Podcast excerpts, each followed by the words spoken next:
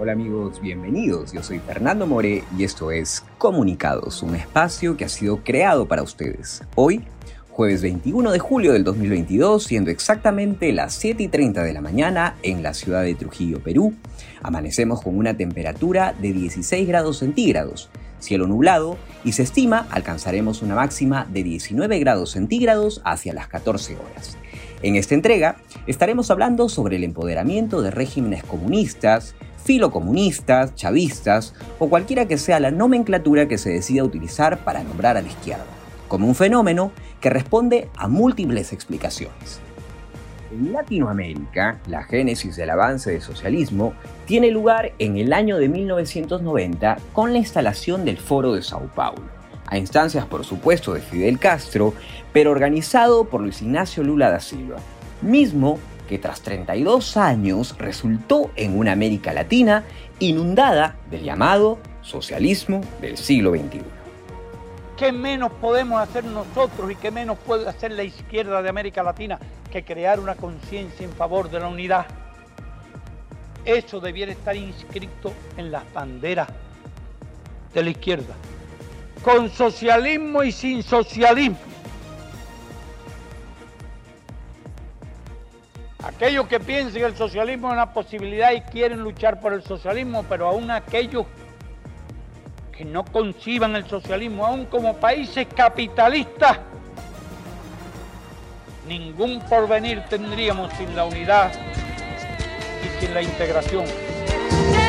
El Foro de Sao Paulo fue la estrategia de una agenda cuidadosamente pensada por los partidos y grupos políticos de izquierda de América Latina desde reformistas, centroizquierdistas, hasta colectividades políticas de izquierda revolucionaria de Latinoamérica, en la que se incluyeron temas, y este es un dato no menor, como el cuidado del medio ambiente o la igualdad de género y raza.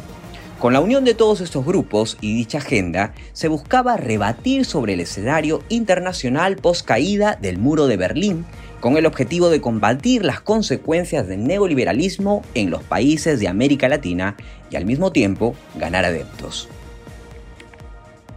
En Venezuela tiene su hora y es que llegó la La elección del militar izquierdista Hugo Chávez en 1998 en Venezuela representó la llegada al poder del primer gobierno de izquierda en muchas décadas en América Latina y el primer gobierno de un partido miembro del Foro de Sao Paulo.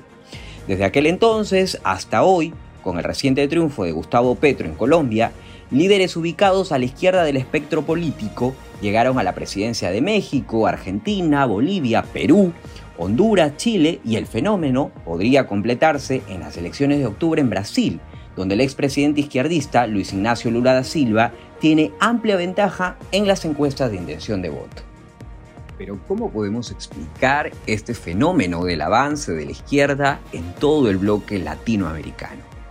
Según Nicolás Márquez, autor de El libro negro de la nueva izquierda, ideología de género o subversión cultural, la reciente victoria del guerrillero y ahora intelectual Gustavo Petro en Colombia no es sino tan solo un capítulo más del ascenso de la izquierda en América Latina, y un inminente peligro por lo que sus convicciones representan para el hermano país.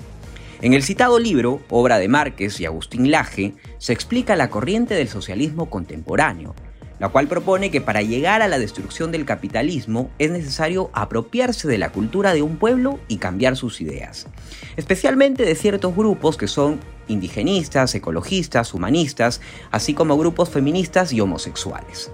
Lo que muestra es que la batalla pasó de ser de armas a una batalla cultural.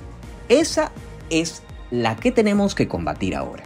Lo cierto es también que tal como afirma Santiago Abascal, nos encontramos frente al surgimiento de una nueva derecha o centro derecha.